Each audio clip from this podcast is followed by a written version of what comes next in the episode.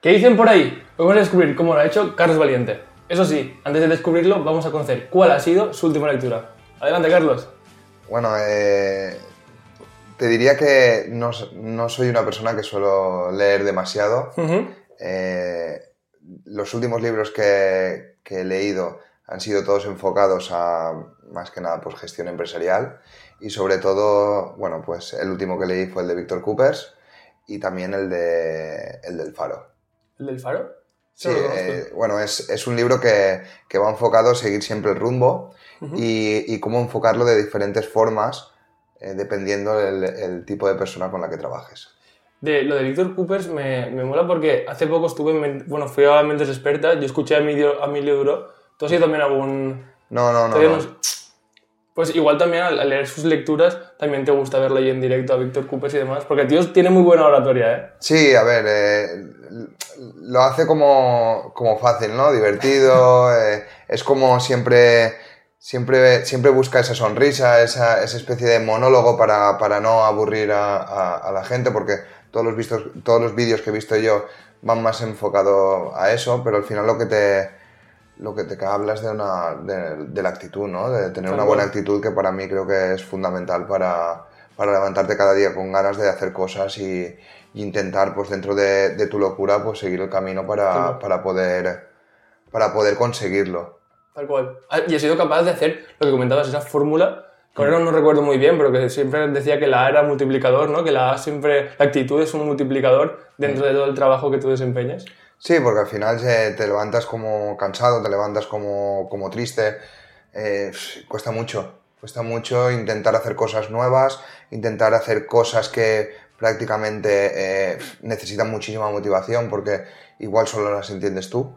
Y, y, el tener una buena actitud al final es lo que, lo que hace que, que bueno, pues vayas, vayas como impregnando a toda la gente que tienes alrededor a que, a que te sigan. Al final eh, el liderazgo creo que es fundamental dentro de una empresa y, y, es lo que, lo que más tenemos que trabajar, sobre todo la gente que llevamos a, a personas detrás. Tal cual. Ahora, antes de conocer un poco tu, tu, historia y cómo lo has hecho, si ahora vamos caminando por las calles de Algemesí, Alcira, nos para una persona por detrás, te toca el hombro, perdona, ¿a qué te dedicas? ¿Tú cómo definirías a qué te dedicas? Peluquero. ¿Peluquero? Sí. ¿Peluquero? Sí. Vale, me gusta porque ahora veremos, conforme vayas contando tu historia, que yo, creo, yo creo por lo menos que eres bastante más cosas que, que peluquero. Pero me gusta ese punto de partida.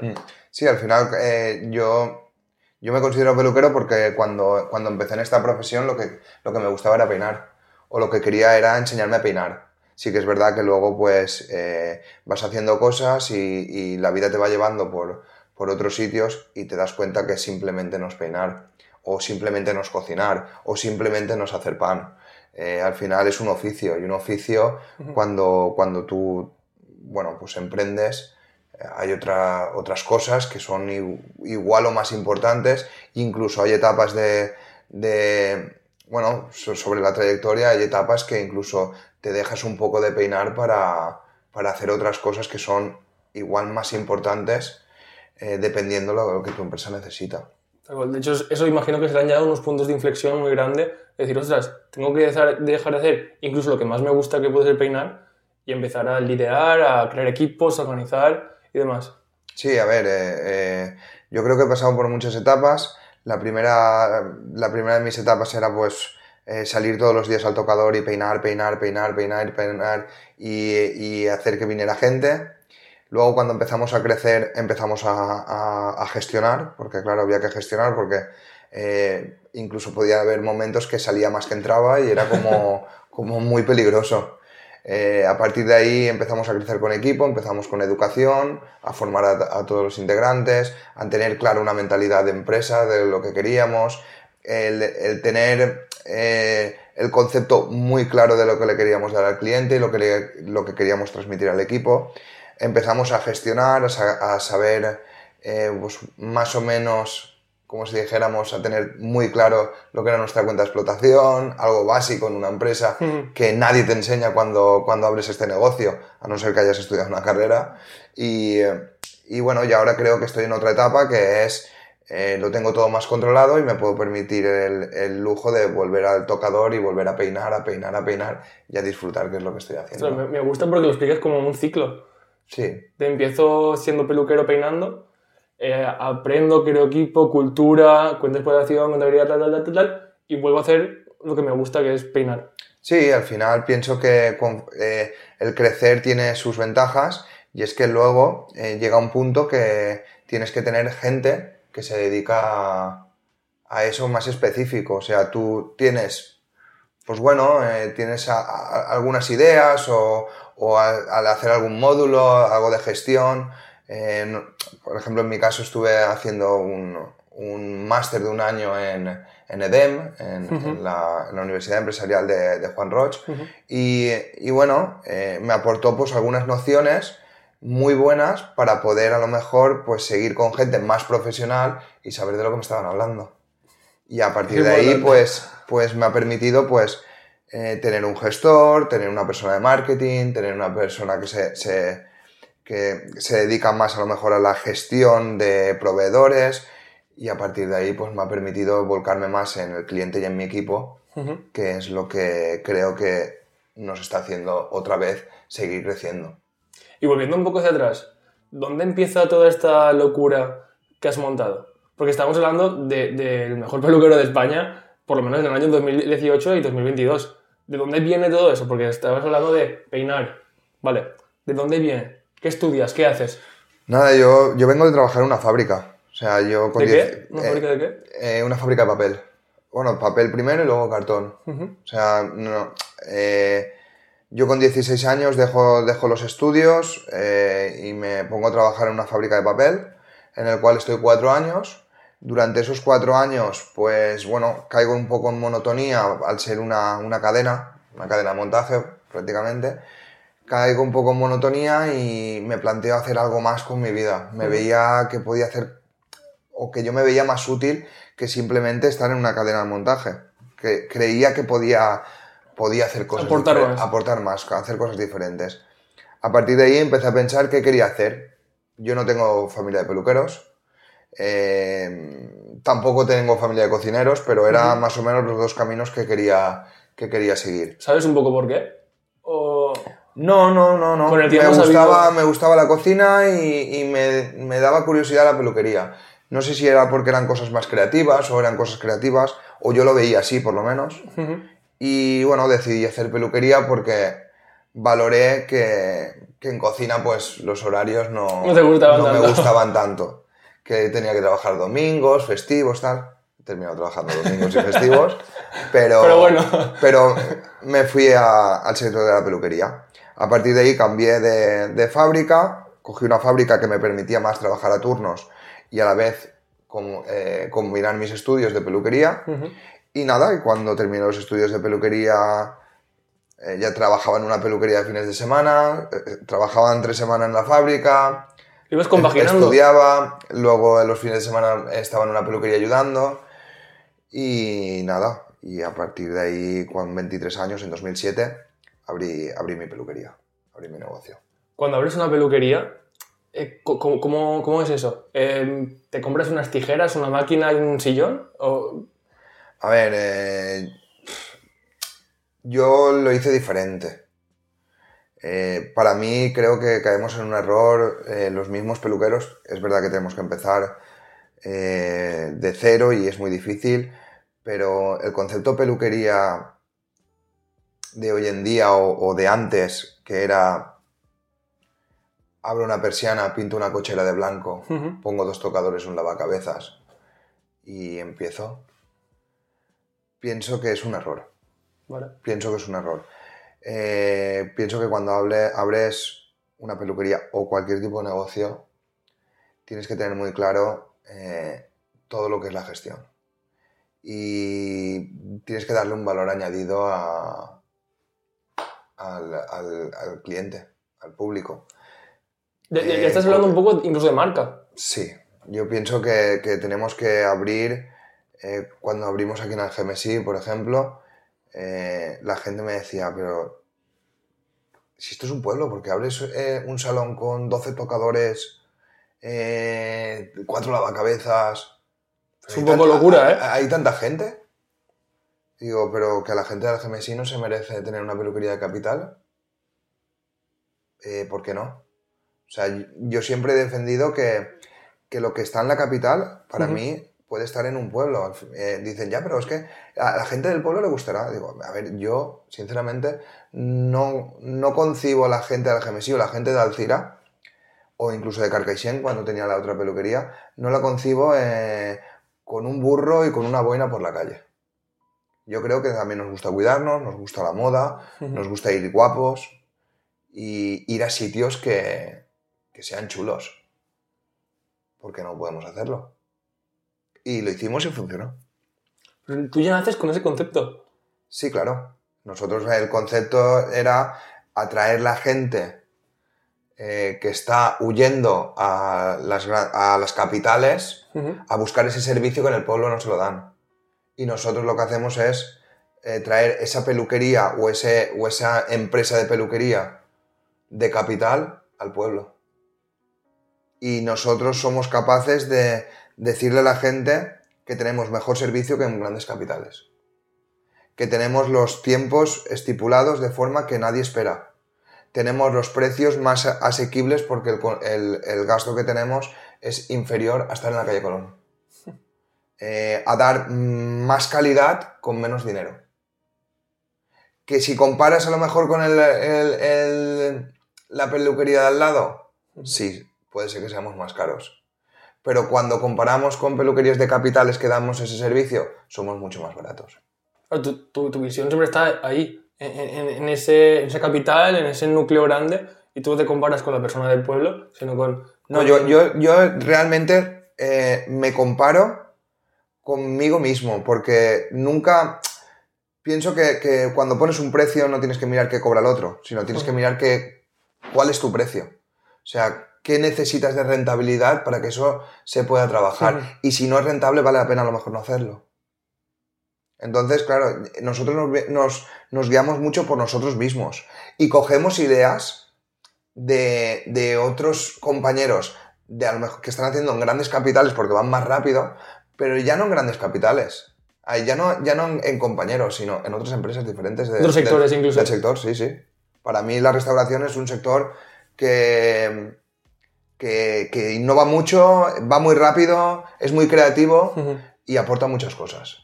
Y luego, pues, eh, incluso grandes supermercados, que ves sus estrategias, cómo van cambiando y cómo, cómo son ágiles y muy versátiles a la hora de, tomar decisiones y cambiar el rumbo. Es que hay que hacerlo. Nosotros hemos cerrado una peluquería hace, hace un año y eh, el 3 de diciembre del 2021. No, 2022, perdona, 2022. Cerramos una peluquería que llevaba cuatro años abierta. Hemos reformado, en ese, conforme eh, cerramos, hemos reformado dos salones, que es el de Algemes y el de Alcira, y ahora tenemos más tocadores que cuando teníamos tres peluquerías, teníamos, tenemos más lavacabezas que cuando teníamos tres peluquerías, tenemos el mismo personal que cuando teníamos tres peluquerías, y luego hemos conseguido tener más horario, más, más tiempo abierto estos dos salones que cuando teníamos tres peluquerías. Entonces al final esa capacidad en dos salones y el quitarnos el gasto que teníamos en otro salón nos ha permitido crecer. ¿Cómo crecer? Crecer en facturación, crecer en servicios, crecer en, horas para nuestro cliente, tiene más más recursos a la hora de venir a la peluquería. Hemos crecido a nivel de, trabajador, eh, pagamos mejor que antes, eh, damos eh, mejor horarios que antes, son más flexibles en horarios, tienen más vacaciones y vamos a seguir en ese proceso de, crecimiento a nivel de trabajador y cliente. Entiendo que al final todo esto va reforzando el modelo propio de, la peluquería para luego poder crecer. Hmm. Estás consolidando ese propio modelo de decir, ostras, Igual no era tan interesante tener muchas peluquerías, sino tener dos, pero muy bien formadas. Vamos testeando que sean nuestros núcleos de prueba para luego cuando quiera ir a una capital u otro pueblo, porque igual también es el modelo de negocio, hmm. ya, ya, vayamos solitos y sepamos que en una semana, en un mes, somos rentables y estamos ofreciendo lo mejor al cliente. Lo que nos hemos dado cuenta es que somos capaces de atraer a la gente de la capital a, a, los, pueblos. y que eh, ese tipo de cliente nos está aportando muchísimas cosas. ¿Qué quiere decir esto? Volvemos a lo mismo. Viene gente de Valencia, de Torrent, de Alcoy, de... no sé, de, de, de, Gandía, de, mucha gente de alrededor que nos ha conocido por los premios que ganamos o, o porque salimos en televisión o por redes sociales y vienen y lo que nos encontramos es un cliente que, que viene a pasar el día prácticamente, porque no puede venir cada semana, pero cuando viene, viene a hacerse un gran servicio. Entonces, al hacerse tanto servicio, el ticket es mucho más alto y encima cuando termina, le sale rentable. Porque se está ahorrando entre un 20 y un 25%. Y para nosotros es un ticket súper alto. Pero para ellos están acostumbrados a pagar mucho más. Incluso vienen y dicen, es que lo que, lo que me dan es diferente lo trabajan súper bien. Están conmigo todo el día, porque al final ese valor añadido de estar con la, clienta, de no dejarla en ningún momento, de ir haciéndole cosas, pueden estar entre 4, 5 o 6 horas en, el salón haciéndose todo lo que necesita, desde color, mechas, hidrataciones, cambios de forma, y al final conseguir para nosotros un ticket alto y para ella un ticket normal. Me parece brutal lo que también hablas del valor añadido porque incluso puede ser como su pequeño secreto. Es decir, he encontrado en un pueblo una peluquería que está de puta madre, eh, voy ahí, paso el día, es un servicio premium, pero lo conozco yo. Mm. No voy a contárselo a los demás, no sea cosa que me quiten el sitio o... De normal siempre sueles contar em, las malas experiencias y no las buenas. Es más difícil. O sea, un cliente descontento hace más ruido que uno contento. Eso, es así. Y es más, lo estamos viviendo a día de hoy en Google. O sea, las reseñas de Google. Eh, ¿Cuántas reseñas tienes de Google? Pues si tienes 36 reseñas, eh, posiblemente sean de gente muy cercana a ti, que te hace el favor de ponerte esa reseña porque le sale. Y la gente que no te conoce mucho, que no tiene un trato personal, lo que hace es criticarlo.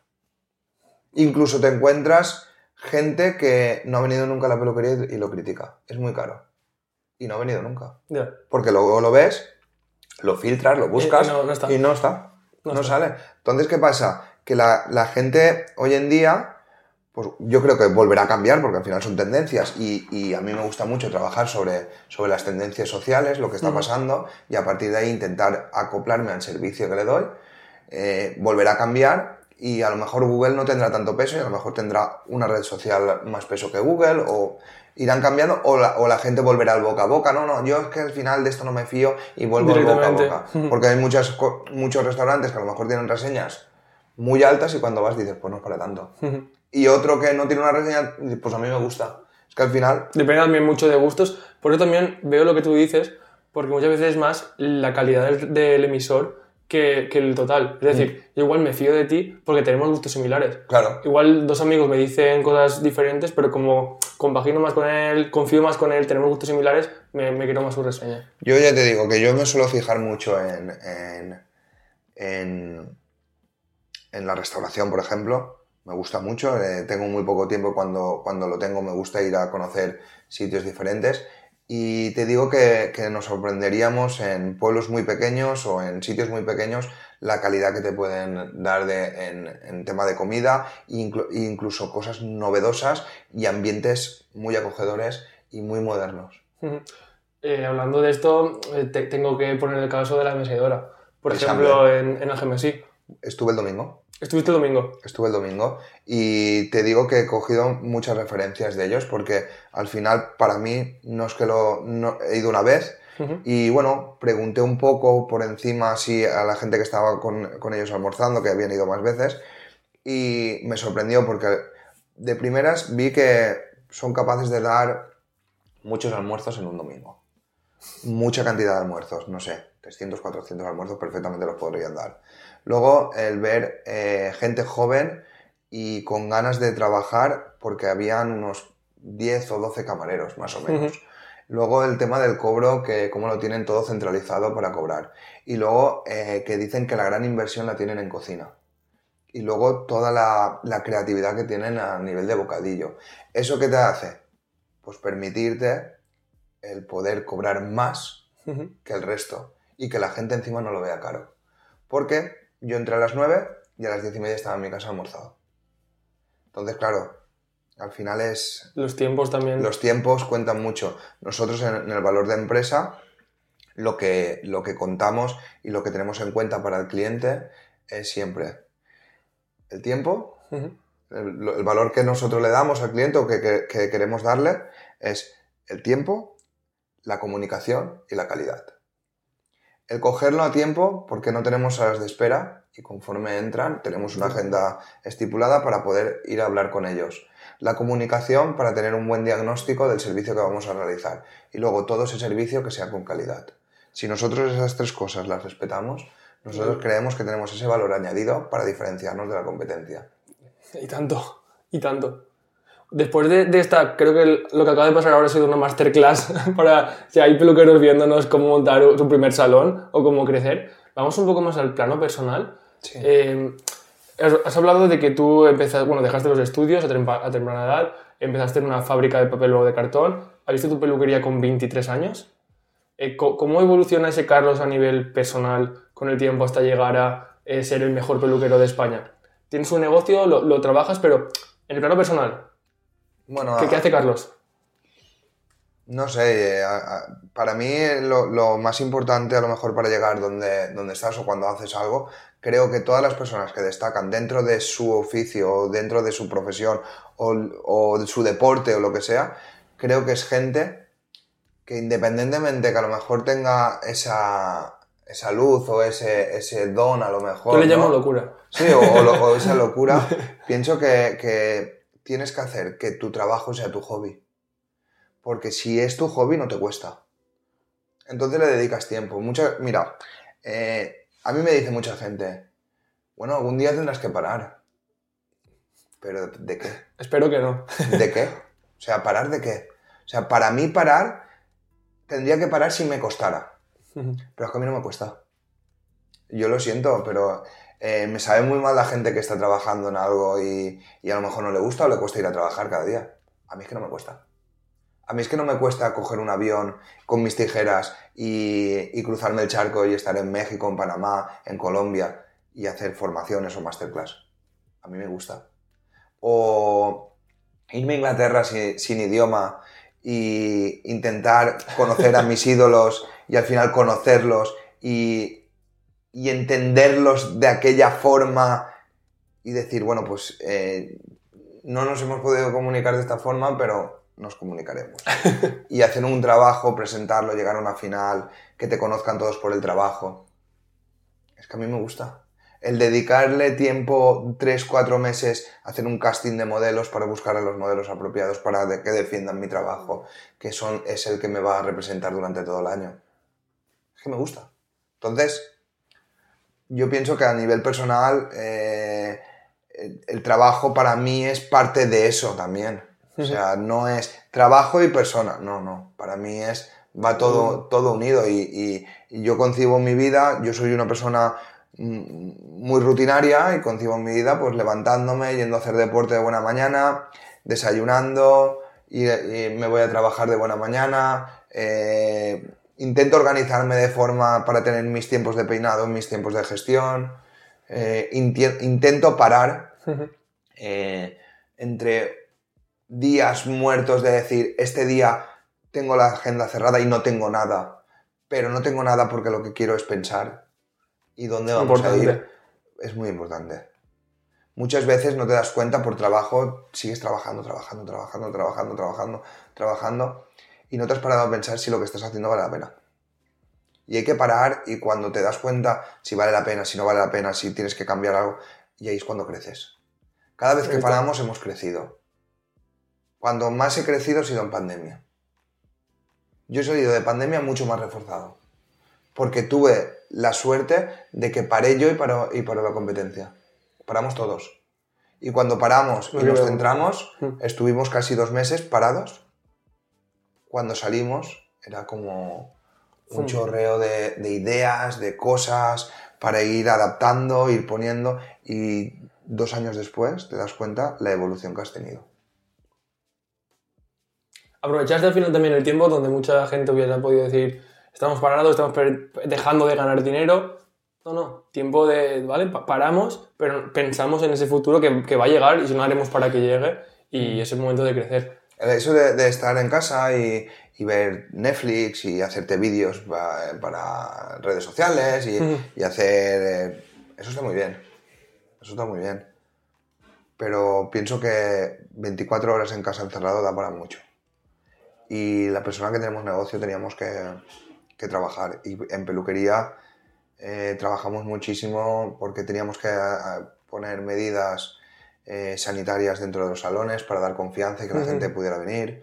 Luego teníamos que recuperar todo, todo lo que todo lo que no estábamos facturando y luego lo que te encontrabas, pues bueno, eh, teníamos que medir precios otra vez porque, porque claro, antes un tinte era un- esto ya, y, y luego después de dos meses el tinte venía así, gastas el doble, tenías que pensar muchas cosas de lo que te ves a encontrar y cómo gestionarlo para que la agenda, nosotros siempre hemos ido con lista de espera, que no, no nos preocupaba, pero pero sí que es verdad que teníamos una lista de espera muy grande esperando a que abriéramos el- lo- los- las peluquerías y de alguna forma teníamos que gestionarlo para dosificar las entradas de la gente, para que no se acumulara demasiado, para dar esa seguridad.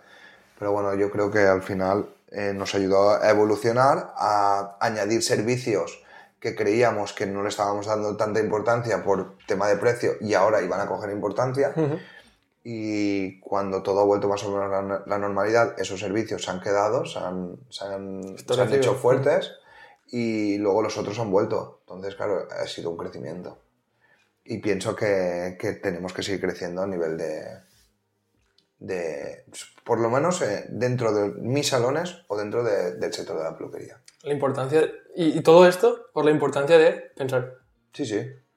Al final es, tienes que parar y, y tienes que pensar en, en- en todo lo que estás haciendo y sobre todo es muy importante, eh, pues, para mí, cada vez que tomes una decisión, que hay que tomarla siempre, porque si no tomas decisiones creo que es un, es un problema gordo, Ujú. pero cada vez que tomas una decisión tienes que empatizar eh, eh, con la gente que tienes alrededor, cómo le va a afectar, bien sea al cliente, bien sea al trabajador, incluso bien sean los proveedores. Y a partir de ahí tienes que intentar buscar un equilibrio para que todos estén más o menos eh, contentos En para, para poder tomar esa decisión y ir hacia adelante. Y te puedes equivocar, claro que sí. Pero no pasa nada, te vuelves a empezar y ya está. Ujú. Hablando de, de lo de pensar, lo, lo dejo aquí un poco porque estoy leyendo un libro que se llama Piensa y llega a ser rico. No sé si lo habrás leído o escuchado. No. Es de Na- Napoleón Hill y le da mucha importancia a lo que tú dices, a pensar y todo lo que ello conlleva de imaginación, especializarse, todos estos puntitos que al final lo resumimos ahora muy fácil en hay que pensar, pero no. El pensar lleva unos procesos, lleva un aplicar, un testeo y, y demás. Sí, y al final el, el- el ser tanta gente trabajando, eh, claro, nosotros ahora mismo somos 17 personas trabajando, eh, éramos 22 antes, cuando teníamos eh, las tres peluquerías, pero ahora lo que hemos hecho ha sido como, pues lo que hemos dicho, ¿no? Un horario más amplio para los trabajadores, que todos puedan tener una jornada completa. No- intento huir de las medias jornadas para que tengan un sueldo máximo intento dentro de esas jornadas completas dar eh, flexibilidad, hacer turnos, porque al final, claro, la peluquería abre de lunes a sábado Claro. y estamos abriendo prácticamente 50 y pico horas, cuando ellos están trabajando 38. O sea, te- tenemos que hacer cosas, tenemos que, que seguir en, en esa línea y, y para mí es muy importante el, el- el- el coger a, por ejemplo, un salón, no hacer cambios globales, sino un salón, una persona en concreto o dos y hacer ese cambio en esas dos personas y probar qué tal van. Y si esto va bien, lo tenemos que añadir a los demás pero es, esos cambios radicales, fuertes, de cambiarlo todo, eh, lo hemos hecho en su día y nos dimos cuenta que no funcionaba. Entonces lo que hay que hacer es intentar... Jugando poco a poco, ¿no? Claro, y luego ya. y, y al- y dentro de ser, porque a mí lo que me gusta es que seamos rápidos y, ser versátil. O sea, a la hora de por aquí, no por aquí, y ágil, que seamos ágiles, dentro de, de eso, eh, cada cambio tiene su proceso y su tiempo. Pues yo creo que, que ya sabemos un poco cómo lo has hecho, hemos conocido ya tu historia, así que si te parece vamos a pasar a cinco áreas que para mí es muy importantes y que me encantaría saber cómo las entiendes tú. La primera ya has hablado un poco de ella, es el cuerpo. ¿Tú cómo entiendes tu cuerpo? ¿Qué importancia le das? ¿Al físico? Sí. Bueno, yo es que necesito hacer deporte, pero necesito hacer deporte porque eh, cuando no hago deporte mi espalda lo nota. Eh, trabajo muchas horas al día y, y, el, y el hacer deporte, el tonificar, eh, es lo que me aconsejaron para que mi espalda esté recta, esté fuerte y que pueda trabajar directamente. Y luego a nivel físico, yo, eh, nosotros eh, entendemos que la imagen es muy importante, trabajamos en ella. Entonces, todo lo que sea pues el, el, el hacer deporte, salud mental. Ese es el segundo. In, increíble, porque al final haces deporte y es tu espacio para despejarte. Luego te sientes bien físicamente y tu cuerpo lo agradece porque a la hora del trabajo es fundamental. Yo ahora en diciembre siempre bajo, pero de normal estoy yendo al gimnasio entre 5 y 6 días a la semana. Ostras, ah, pues sí que es importante, sí. Sí, a ver, eh, mi entrada al gimnasio es a las 6 y cuarto y salgo a las 8. Eres el típico que los gimnasios abren a esa hora por ti. Sí, más o menos. Abren a las 6, yo 6 y cuarto estoy allí. Siempre. Qué bueno. El segundo pilar, justo lo que estás hablando, es, es, la mente. Sobre todo, por lo que decías, por desconectar un poco, pero también tú aquí pasas muchas horas trabajando, mm. hablas con clientes y al final el contacto con un cliente eh, muchas veces puede ser llegar a problemas o que él te cuente sus problemas y que tú los hagas tuyos. Yo, sinceramente, en, en ese aspecto no, no, no suelo entrar ahí. ¿Cómo lo haces? Eso. No, yo me centro directamente en lo profesional. Intento eh, al amigo hacerlo cliente y al cliente no hacerlo amigo. Uh -huh. Para mí eh, es respetable y, y entiendo el, el peluquero que, que, hace de psicólogo o que, o que le gusta mucho que hablar y cotillear y que le cuenten y decir y tal, pero es que no es mi, no es mi idea. Yo creo que no soy nadie para dar consejos, no soy nadie para... Eh, creo que me cuesta mucho escuchar porque... Escuchar no, simplemente si escucho, al final eh, tengo que dar mi opinión. Uh -huh. Y muchas veces la opinión no es la mejor, a lo mejor, para yeah. la persona. Entonces intento eh, no entrar en, en, esos detalles. Intento irme más directamente a lo profesional y hablar simplemente de, de, lo, que, de lo que realmente me importa, que es su belleza, su peinado, su tipo de, de cabello, su calidad, qué es lo que le sienta bien, qué procesos tiene a, para conseguir sus objetivos. Pero voy más enfocado a eso para mí la otra parte es, es, una parte más de la peluquería de antes uh -huh. y pienso que ahora tenemos tantas cosas que tenemos que estar pendientes, hay tantas, tantos servicios dentro de, del salón, hay tantas cosas que hacer que no puedo perder el tiempo. Necesito que, que el cliente en todo momento eh, se sienta que estamos siendo profesionales y para mí un buen profesional eh, es el que está pendiente todo el rato de la necesidad y esa necesidad no es venir a contarme a mí hmm, Las cosas sus problemas, sino ahí están los psicólogos que pueden ir perfectamente. Y bueno, puedes contarme que te lo has pasado bien y sí, mm. tener ese momento, ese ratito, pero prácticamente el 80% de mi servicio va enfocado a su pelo. Me gusta porque para mí lo estás enfocando como si fueses a una consulta de un médico o un especialista de y voy por esto. Claro. Y vamos a hablar de esto. Claro. Es que tú, por ejemplo, tú cuando vas a, no sé, tú imagínate que vas a, a, dar una clase de repaso, ¿no? Estás dando inglés. Y, y, ¿y tú qué quieres? Aprender inglés. Pero, y, y si estás solo con la persona, eh, contarles tus penas o tus alegrías. No. ¿Para eso le pagas? No. ¿Para qué le pagas? Para aprender inglés. Pues a mí me pagan para cortar el pelo, para asesorar, para hacer una buena gestión de imagen para mí me pagan para esto. O sea, y podemos tener feeling y podemos hablar de muchas más cosas eh, en momentos puntuales, pero, pero mi prioridad no es esa. Entonces, eh, yo lo veo alrededor mío e intento educar a mi equipo para que sean más profesionales, porque al final eh, el hablar demasiado te puede llevar a temas dentro o a conflictos dentro de, de un ambiente que no es el mismo. Claro. O sea, que no es el mismo que la persona que estás peinando. y haciéndole un buen servicio, esa persona igual eh, ya no quiere que lo trabajes más con él.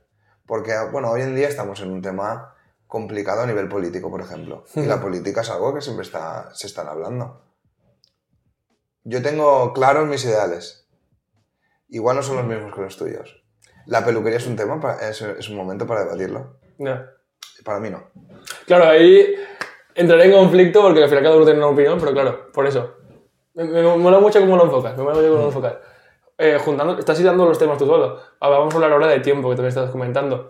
Yo, por ejemplo, soy una persona muy organizada, mi calendario es mi, mi templo. Sí. Y luego utilizo Coda, que es mi, mi herramienta. ¿Cómo te organizas? No, a ver, yo, yo tengo mi, mi agenda de gestión todos los días. eh, está, y lo que hago es prácticamente, yo sé los días que tengo que peinar, para mí son los miércoles, los viernes y los sábados. Esos tres días yo estoy trabajando en el salón, sí o sí. Luego, eh, mm, bueno, me envían mi calendario laboral a nivel de con las marcas que trabajo para dar formación y las formaciones de normal las damos lunes, lunes y martes, entonces los domingos viajo y los jueves son los, entre comillas, los días que me dedico a, a gestionar y mi día libre. Vale. Y, y lo del viaje no te descuadra a veces un poco. Con te lo digo si- sin tener experiencia, porque muchas veces me ha pasado una vez, vale, tengo que hacer un viaje de trabajo, tal, tal.